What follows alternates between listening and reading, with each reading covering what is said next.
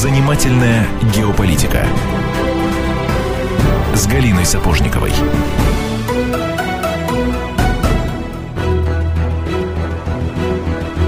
Здравствуйте, друзья. У микрофона Галина Сапожникова, я обозреватель «Комсомольской правды». Со мной, как всегда, соведущий журналист радио КП Антон Челышев. Добрый день. И наш сегодняшний гость Александр Гапоненко, доктор экономики, директор Института европейских исследований. Вот откуда я э, в догадках. Вообще-то из Риги, но родился Александр в Мелитополе, что тоже придает особый такой колорит э, этой персоне. Но это еще не все. Здравствуйте, Александр. День добрый. добрый. Сейчас я объясню, почему я захотела сегодня именно вас пригласить пригласить в студию. Дело в том, что по все последнее время, последние несколько месяцев я живу с таким ощущением дежавю.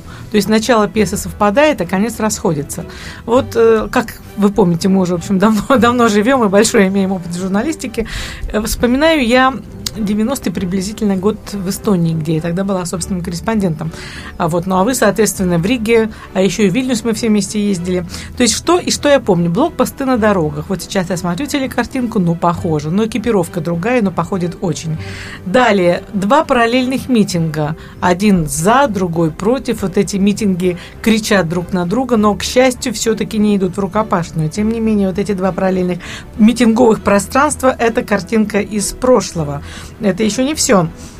А, допустим, потом появляется, э, появляется аналог нынешнего правого сектора, такие национальные гвардии, кайцелит у нас, у вас это как-то называется страшно. Народный фронт. Э, Другим словом, нет. Ну, подразделения, у него были военизированные, да, военизированные подразделения. подразделения, которые наводят ужас, обещают, э, ну тогда самым страшно было, что выгонят в голодную Россию, сейчас в сытую Россию бегут, то есть ситуация сменилась как э, на противоположную, как такой негатив, но тем не менее. Небесная сотня. Вы помните события в Литве 13 января 1991 года и сакрализация тех несчастных 14 погибших, то есть в честь них названы улицы. Каждый год проводятся в этот день до сих пор уроки памяти. И то же самое я наблюдаю на Майдане. Вы ведь, Александр, тоже там были. То есть улицы Небесной Сотни. И вот была попытка поэтизации этих э, людей, погибших там, если бы потом сценарий не пошел по другому направлению. Сейчас парадокс заключается в том, что во всех городах Украины такие иконостасы из этой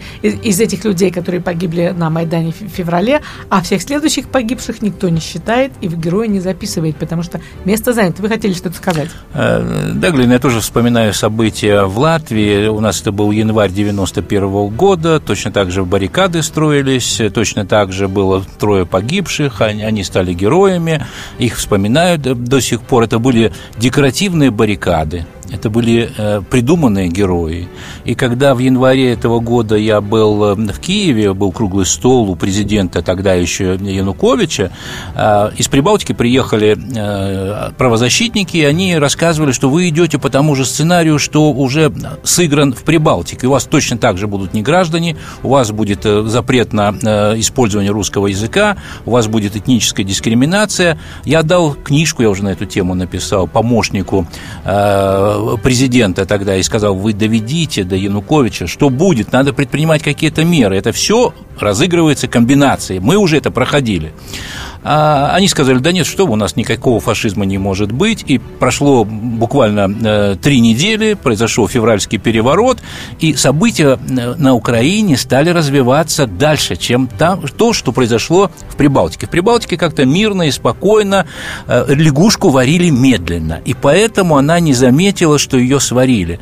А вот на Украине стали быстро поджигать все, и, и она, заметила, на это, да. она заметила, что, оказывается, ты ее хотят превратить превратить в человека второго сорта, вот эту, э, в лягушку второго сорта, да, и, и вот тут я вот согласен с, вами, что, с вами, что дело развивается по тому же сценарию, но ускоренным порядком, э, и вылилось это все, ну, я считаю, что это фашистский переворот и приход к власти фашистской хунты. В, э, а вот у меня такой уточняющий Киеве. вопрос. Вот скажите, буквально за три недели до переворота вы видели, сидели рядом с Януковичем, как примерно сейчас со мной и с Антоном. Он действительно производил абсолютно беспомощное впечатление, или вам так не показалось? Он был абсолютно самоуверен, э, в ответ на наши замечания, достаточно эмоциональные, может быть, даже излишне резкие, в его адрес и адрес, там сидели рядом с ним бывшие президенты, пришли на этот же круглый стол, он сказал, да что вы, да, у нас нет никакого фашизма, это вот демократический процесс, да, там есть отдельные мелкие нарушения, но мы это все урегулируем. Совершенно не чувствовалось, что вот его через три недели начнут самого пытаться судить, он убежит из этой страны, он был в полной уверенности, что это все произойдет. И вот точно так же я провожу параллели э, с нынешними режимами в Латвии, в Литве и в Эстонии. Они говорят, да нет, у нас демократия, у нас все хорошо, никаких фашистских переворотов у нас быть не может. Мы движемся по столбовому пути э, европейской демократии, хотя идут дальше в направлении тех событий, которые произошли на Украине. А вот вы знаете, я еще вот что, покопавшись в памяти, сейчас вспомнила. Лето 1993 года, референдум в Нарве о, э, об автономии Северо-Востока. Я даже помню, как называлась моя тогдашняя публикация, как у Нарвы сдали нервы. Да, вот это было. Я э, четко помню, что Э, какой был, какой, какой был пресс, как людей запугивали, не пускали их ходить на, на референдум. Он широко не прозвучал, Галина. Прошли. Вот даже мы в а Латвии не слышали про него не много. Было. Интернета да, у нас да, тогда да, не да, было. Да, да, да, да.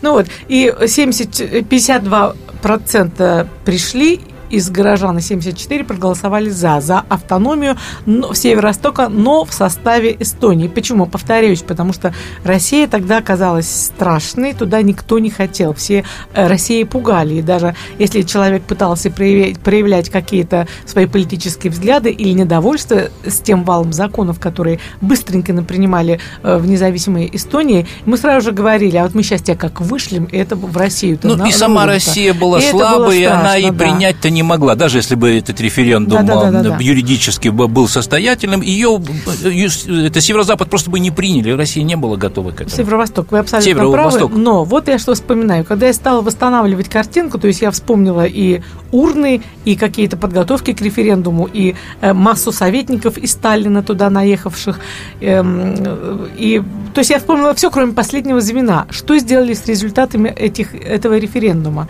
И тут, порывшись в архивах, я поняла вот что, что, получив эти результаты, организаторы никуда их не понесли. Никуда их не понесли. Они просто, может быть, подались на уговоры, может быть, все взвесили. И что у нас получилось? У нас получилось, что ни один человек не погиб, слава богу. Я, в общем, поддерживаю за то, что пусть лучше хоть как человек, но все-таки пусть он будет жив. К сожалению, сейчас не успеем вспомнить, точнее, вспомним, но поделимся воспоминаниями уже после выпуска новостей. Это свято.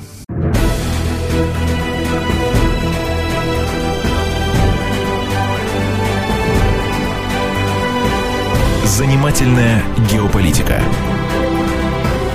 с Галиной Сапожниковой.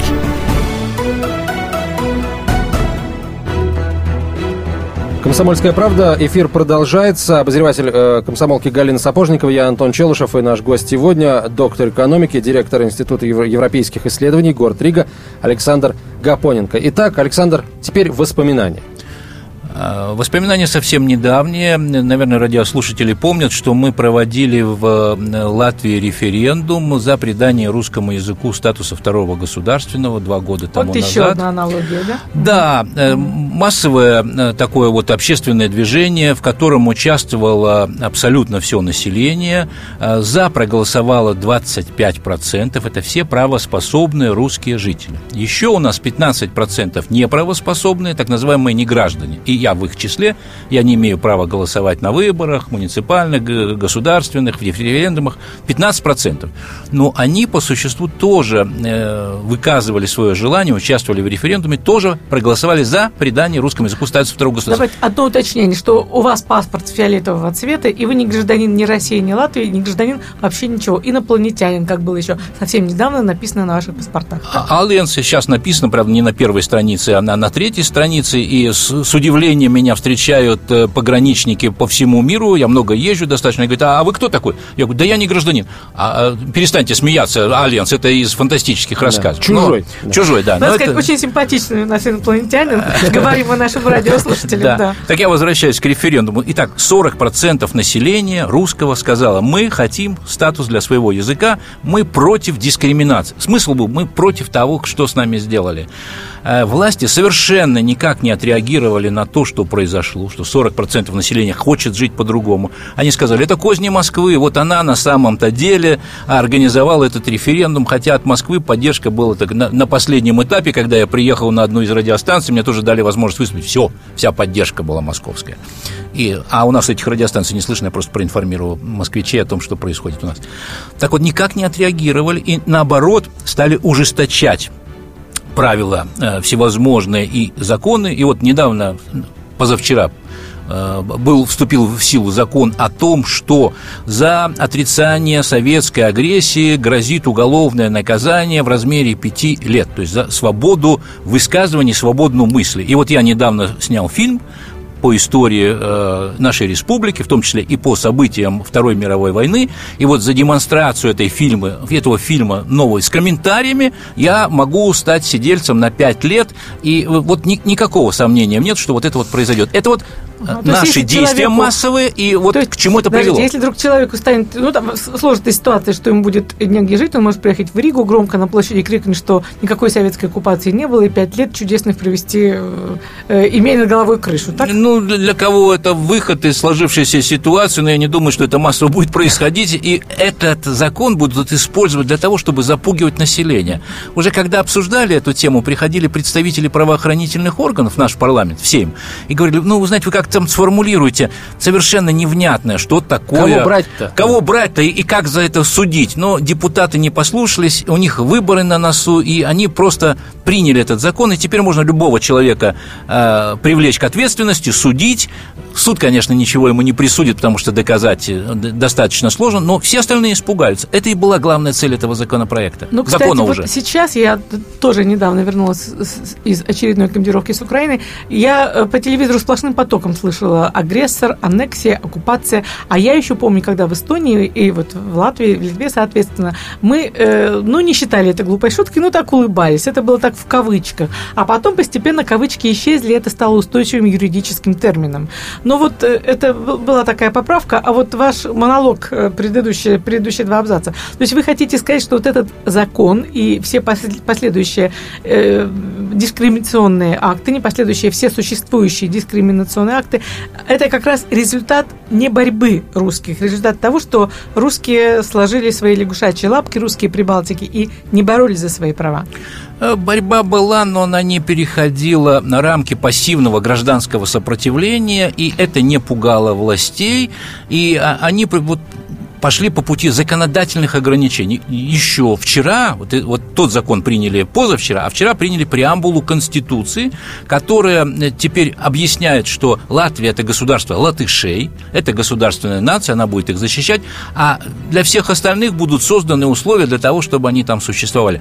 То есть не только уже конкретный закон, уголовный э, кодекс, да, но и Конституция подправлена, и эта вот система дискриминации, она приобрела уже законченную такую юридическую свою форму. Не надо уже ни, ни, ничего теперь делать. И, не, все государственная машина может подавить всех, кто будет проявлять неудовольствие. Не надо э, проводить какие-то террористические акции, как э, на, на юго-востоке Украины. Все можно существующими полицейскими силами осуществить, все репрессии. Вот интересно, а, если это просто для, для, для личного, скажем так, развития, да, э, если приезжает в Латвию гражданин не России, скажем, да, а ну, житель Германии хочет поселиться в Латвии, он тоже не будет иметь статус гражданина. Он же приехал вот вчера, условно говоря, и прям, скажем, не титульной нации. Э, закон такой, что если ты проживешь полгода в Латвии, ты имеешь право э, быть кандидатом в депутаты муниципального э, органа и э, голосовать.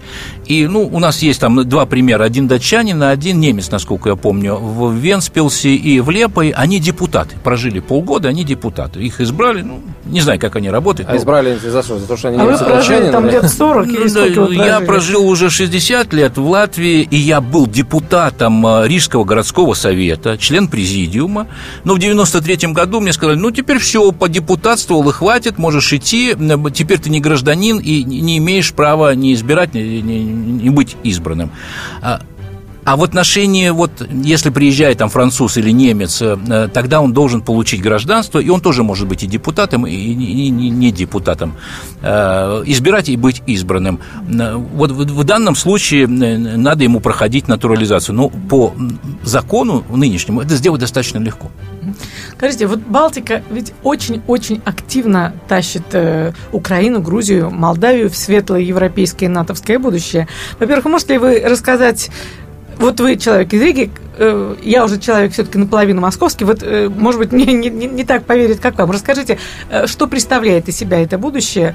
Потому что на Майдане, в который так усердно тя, тянет Украина Балтику, и почему Балтика так себя ведет? Когда я ходила по Майдану, мне уморительно смешно казалось, уморительно смешными казались рассуждения некоторых таких дядек Петро, или как их там еще, Тарасов и всех прочих, которые убеждали меня, когда я представляла, что тут я такая Галя из Эстонии, говорю, а, классно, мы тоже скоро будем в Евросоюзе, у нас будет пенсия по полторы тысячи евро на брата. Когда я им говорила, что, ребята, этого не будет, будет пенсия 300, а 200 вы отдадите за квартиру, еще и сало коптить запретят. Они, конечно, тут же начинали кричать, что я сепаратистка, террористка и засланная московская пропагандистка. Вот расскажите нам правду. Э, сейчас я, во-первых, подтвержу э, ваше утверждение. Я тоже был на Майдане, разговаривал с представителями правого сектора, подошел такой интеллигентный мужик стоит сбито. Я говорю, а вот как, чего? Он говорит, я предприниматель, у меня там 20 человек работает, я пришел бороться с олигархией. Я говорю, отлично, а что вы хотите?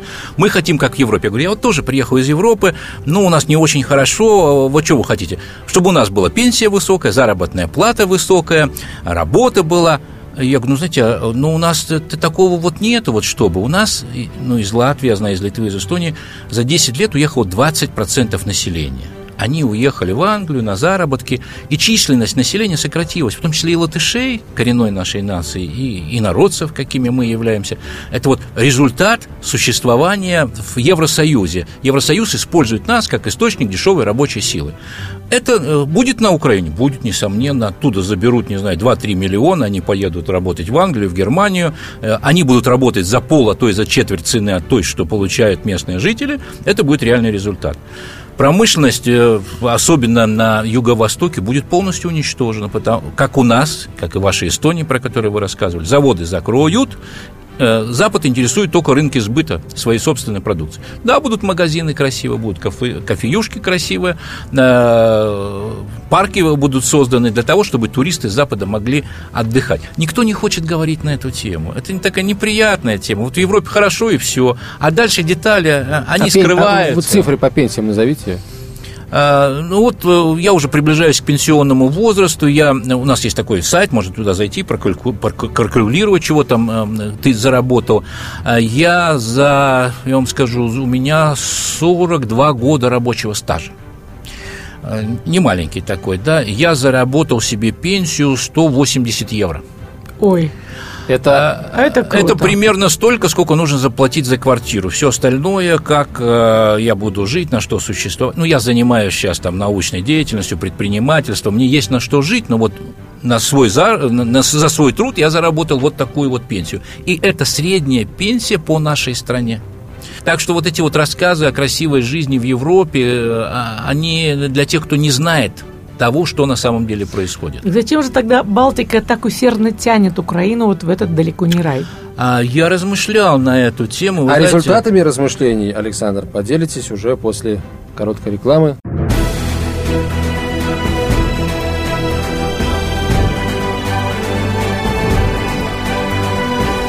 Занимательная геополитика с Галиной Сапожниковой.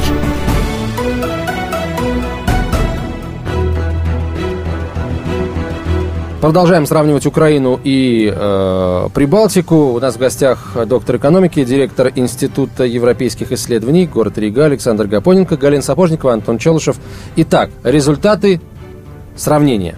Александр, на чем мы прервались, собственно? А, я пришел к такому выводу вот в результате этих размышлений, чего же хотят э, наши правящие они лишены полностью субъектности, они сами не принимают решения, им спускают указания из Европы или из США, что и как надо делать.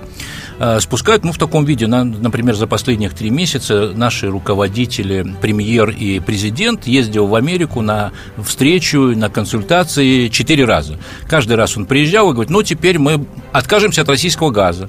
Ну, теперь мы введем американские войска на территорию нашей страны. Ну, теперь мы вот получили ценное указание, они работают. Э, нет защиты национального интереса, латвийского никакого. И вот сейчас вот интерес у Америки поссорить Россию и Европу и на этом нажиться или там сохранить какое-то свое влияние и используют прибалтийские режимы для того, чтобы реализовать этот замысел. Наши послушно берут под козырек и выполняют эти указания. Иногда глупо, иногда топорно, но во всяком случае послушные э, исполнители воли зарубежных хозяев. Слушайте, а вот конкретные примеры, да, вы говорите, национальные интересы не соблюдаются, интересы национальной экономики наверняка тоже. Вот, я не знаю, несколько названий предприятий, может быть, целых отраслей, которые канули в лету после вот этой самой евроинтеграции? А я, вы знаете, даже не могу назвать того Те, предприятия, которые остались. которые остались. Вот это сложно. Ну, на памяти... правда. Нет, на, на памяти радиослушателей РАФ был производитель микроавтобусов. Завод исчез. Э, ВЭФ. От ВЭФа, в котором работали 12 тысяч человек, осталось э, предприятие, небольшой цех, который, в котором занято 200 человек. Да?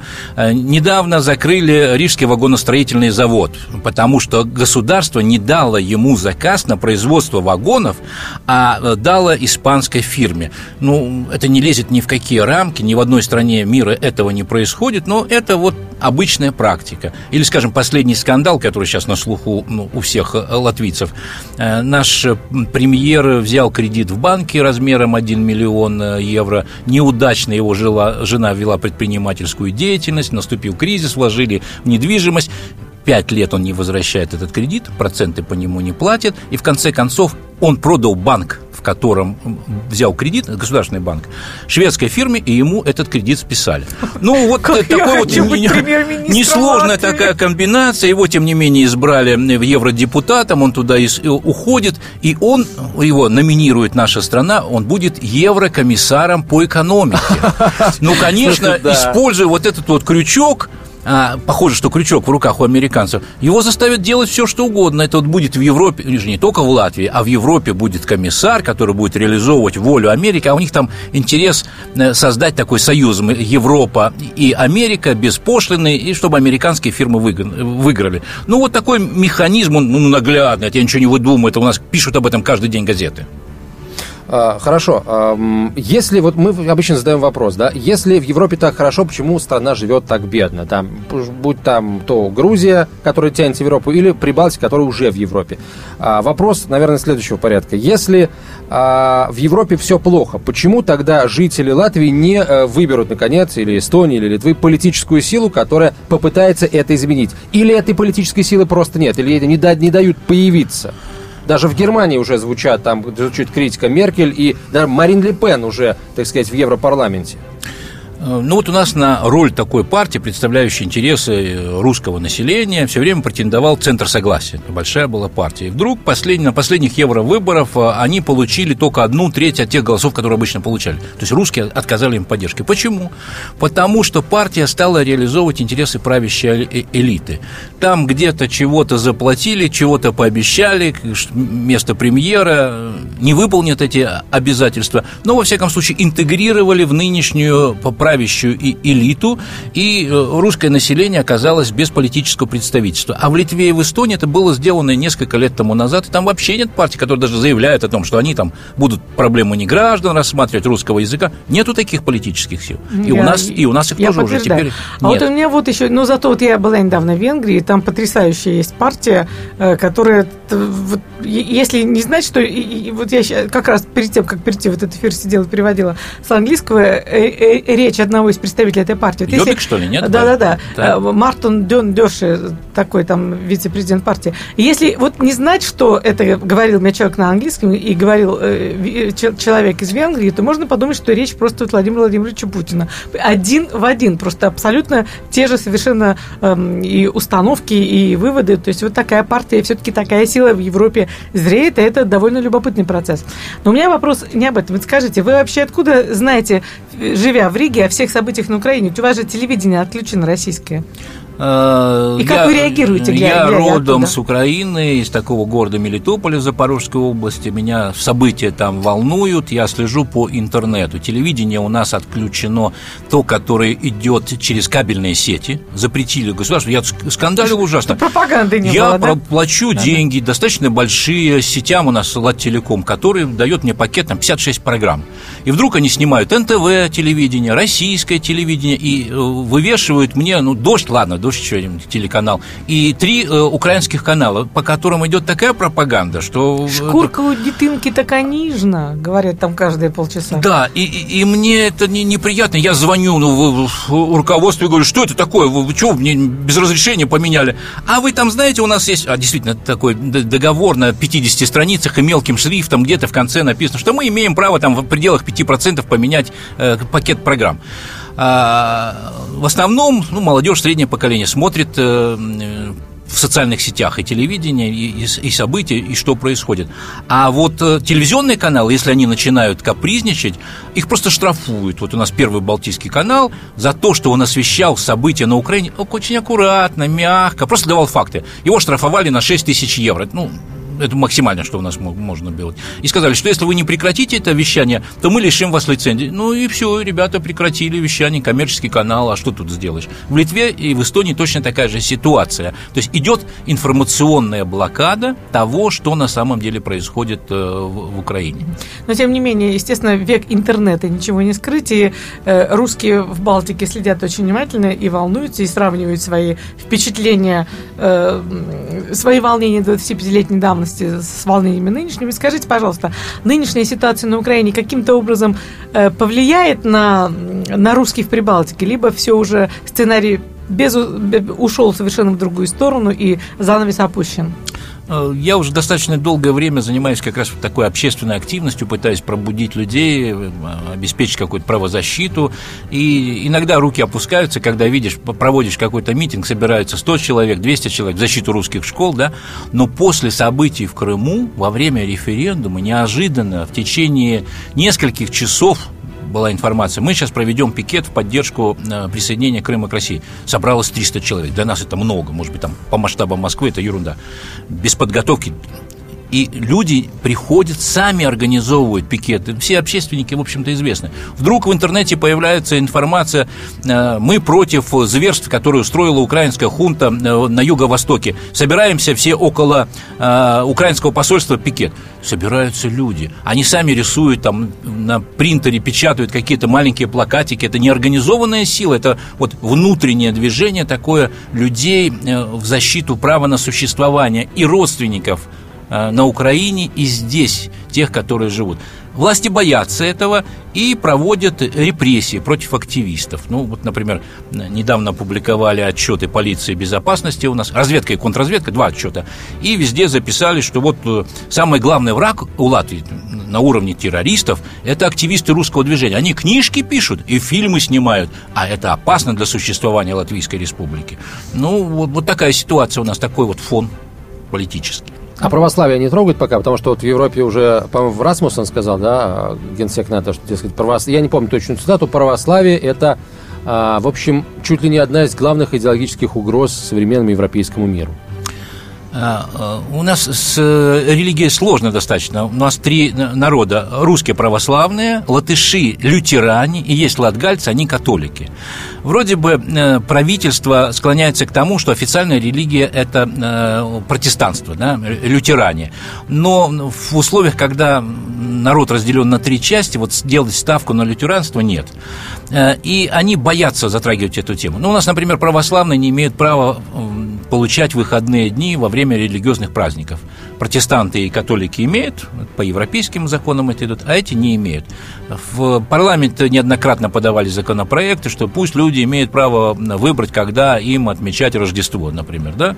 Э, нет, всегда а, а, отказывали в этом. Ну, прямых нападок на православие, вот там закрытие храмов, или, пока, к, к счастью, нет. Галина Сапожникова, Антон Челышев и наш гость, доктор экономики, директор Института европейских исследований, город Рига, Александр Гапоненко. Вернемся в студию через несколько минут. Оставайтесь с нами.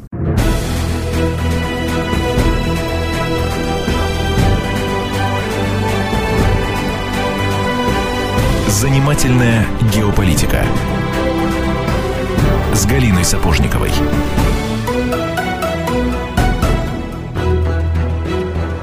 Рекламные новости, как всегда, прошли быстро, незаметно, полезно, что немаловажно. А Галин Сапожникова, Антон Челышев и доктор экономики, директор Института европейских исследований город Рига Александр Гапоненко, несмотря на а, свой э, статус, несмотря на научное, э, научную степень, несмотря на должность, не гражданин Латвии. Да, и вот не гражданин думает так вот на, ответить на вопрос Галины. Знаете, есть образец у нас решения этого вопроса Приднестровье. В Приднестровье люди решили, что они не хотят жить на коленях. Они оказывали сопротивление. И маленькая страна, там около 500 тысяч человек только живет. Она сказала, мы будем жить самостоятельно. Вот они живут уже 24-25 лет э, в качестве непризнанной республики, живут и ничего, и там живут внутри и э, украинцы, и молдаване, и русские, и нет там никакого национального вопроса, в отличие, например, от Молдавии или там Прибалтики, да, возможно. Почему мы в Прибалтике не пошли по этому пути, я считаю, что исключительно из-за того, что оказывалось уже тогда внешнее воздействие на ситуацию. Влияние американцев, прежде всего в политическом плане американцев, которые и деньгами, и политическими силами, и провокациями, организации провокаций влияли на нашу ситуацию. Вот я знаю целый ряд политиков, латышей, которые бы могли повлиять в другом направлении. Да? Они просто исчезли, неожиданно стали умирать, в, как раз в начале 90-х годов, а, повлияли вот таким образом. Сейчас вот последнее событие там у нас, почему развитие не идет, там, неожиданно покончил с собой ведущий национал-радикал, там, э, Андрес Грутупс. Да, вот, Автор э, омерзительнейших а, книжек. А, да. Он сам русофоб, омерзительный человек, но то, какое он влияние оказывал и почему его убрали, заставляет задуматься на самом деле, почему его убрали. То есть внешний фактор. Он наступил на больной мозоль американцев, ну, это отдельная тема разговора, может быть, не для нашего эфира. И я думаю, что сейчас тоже э, в Прибалтике разыгрывают свою карту американцев. Зачем они войска туда вводят? Да? Чего это такое случилось? Что полк, который сейчас разместили а, в Латвии, он спасет ситуацию, если Россия нападет, не дай бог, на... да не спасет он. 150 да? человек вам досталось, Было 150, да? а три дня назад еще 450 человек на постоянной основе перевезли из э, Рамштайна. И там какие-то да? скандалы у вас попадают, Ой, грядки обрываются цветами. Грядки, да? мэр Венспилса Лемберг жаловался, что они записали ему весь город, э, написал письмо э, Рамусену. Обмочили. Обмочили, да. А их стали пытаться реабилитировать, они там организовывают публичные пиарные мероприятия. Ну, зачем они вообще в нашей стране? Э, Лемберг сказал, вот мэр Венспилса, им при их приезду рады только латвийские проститутки, а вообще они оккупанты. Как на него набросились, да? Но Почему это происходит? Для того, чтобы оказать давление на внутренние силы внутри нашей страны и направить в определенном направлении. Не дай бог, там русские что-то э, вякнут, вот тут-то и появятся американские десантники. Полк, знаете, это немалая сила, спецназ американский. Он действительно может э, ситуацию взять под контроль. И я думаю, что и ну, сейчас есть и в Литве, и в Эстонии такие же э, силы, и именно они будут определять развитие ситуации и не дадут пойти по э, украинскому сценарию. А там, наоборот, они специально э, инициировали вот это вот э, столкновение, довели дело до гражданской войны для того, чтобы подпортить, ну, Европа и Россия. Я вот сторонник такой э, концепции, знаете, заговора о том, что это делается в геополитических интересах для того, чтобы не допустить развития России развития Евросоюза. Евросоюз не очень понимает, что это происходит. Во всяком случае, это то, что приезжали министры иностранных дел Германии, например, на Майдан, Польши, что прямо противоречит их интересам э, развития каких-то столкновений на, на Украине, у них прямо под боком. Понятно, что американцам это выгодно, но до тех пор, пока европейцы не поймут, что происходит, и не изменят свою позицию, та же Меркель, да, ну, до тех пор мы стремительно движемся в направлении к Третьей мировой войне, и вот Э, русские диаспоры за рубежом являются заложниками этой войны, и в первую очередь танки пойдут по ним, как уже идут по юго-востоку, по Новороссии, точно так же и в Прибалтике. Я думаю, что мы следующие. Вот как падет Новороссийская э, республика, то следующие будут э, русские в Прибалтике. То есть возьмут, возьмутся конкретно и прижимать будут просто... Да, ну, достаточно будет, я не знаю, арестовать там 5-7 активистов, инициировать какую-нибудь провокацию против них, провести процессы на основании вот этого закона, принятого о том, что они признают советскую оккупацию, все остальные испугаются, а, и на длительное время русская проблема будет э, в Прибалтике закрыта. Вообще интересная идея для какого-нибудь писателя-фантаста, фантаста-историка, написать альтернативную историю Прибалтики о том, что было бы, если бы э, в начале 90-х история пошла по юго-восточному сценарию. Она, к сожалению, пошла по юго-восточному сценарию сейчас. И вот вопрос, а почему сейчас-то? Были Майданы, были там революция Рос, Тюльпанов, ну, понятно, что в Киргизии постреляли, да, там еще узбекская проблема э, присоединилась национальная. Почему на Украине э, вот именно сейчас ситуация приняла столь, э, прямо скажем, драматичной, драматичной какой угодно оборот? Я вот как экономист тоже слежу не только за политикой, но и за тем, что происходит в мировой экономике. Америка дошла до того уровня задолженности государственного долга, когда она уже не может даже проценты по нему платить. И чтобы списать этот долг, она должна э, инициировать какие-то военные действия. Нет Нужно больше убить другого. кредитора. Убить кредитора, в конце концов, и, и во время войны, война все спишет, да. А, она пыталась это сделать в Сирии, не очень удалось, да. А, а Украина это наиболее подходящий, болезненный а, такой вот плацдарм, на котором Россия ввязаться обязана во все это. Она не бросит, в конце концов, э, своих э, соотечественников.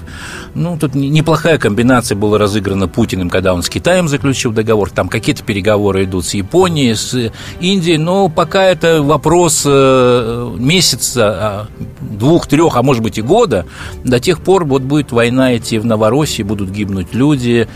Трагически, очень жалко. Я, например, лично переживаю все это. Но я понимаю, что это такие геополитические процессы, да, в которых одно неверное движение, вот там завтра вести войска в, Новороссию, по помочь им, да, все, начало войны, украинская хунта списывает вообще все ошибки, которые она допустила, э, мобилизует весь украинский народ э, на, на свою поддержку. И во Львове начинают вешать русских. Да, да, да, да.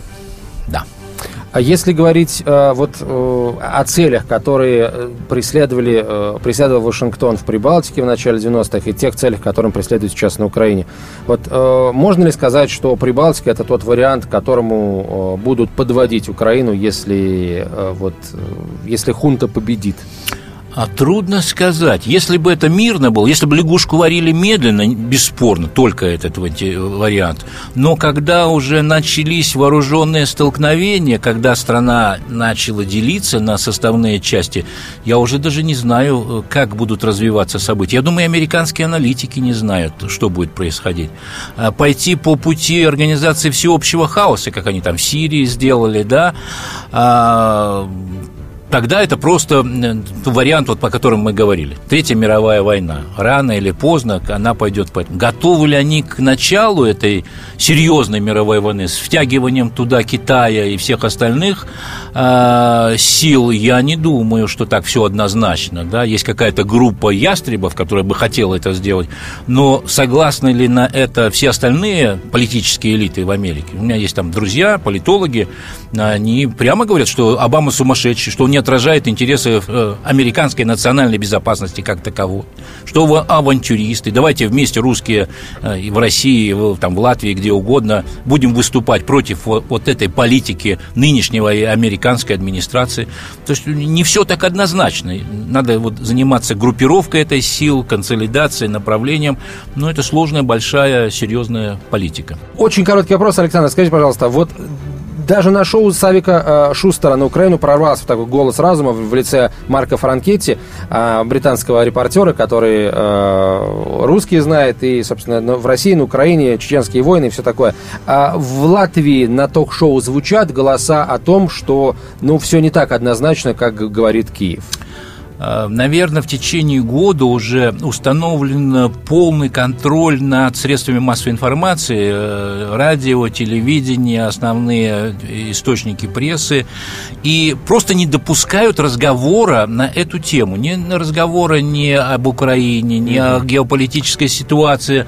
А, это запретная тема Поэтому нельзя сказать, что кто-то пытается что-то провести. У нас запретных тем нет. Я знаю, что вы сегодня улетаете в Латвию. Возвращайтесь, приходите к нам еще. Интересно с нами, с вами нам было. Да-да, согласна. Спасибо за приглашение. Александр Гапоненко, директор, э, доктор, простите, экономики, директор Института европейских исследований город Рига, обозреватель «Комсомольской правды», «Золотой пирог» Галина Сапожникова, я Антон Челышев. Оставайтесь с нами, друзья. До встречи в следующую среду. Всего хорошего. Занимательная геополитика.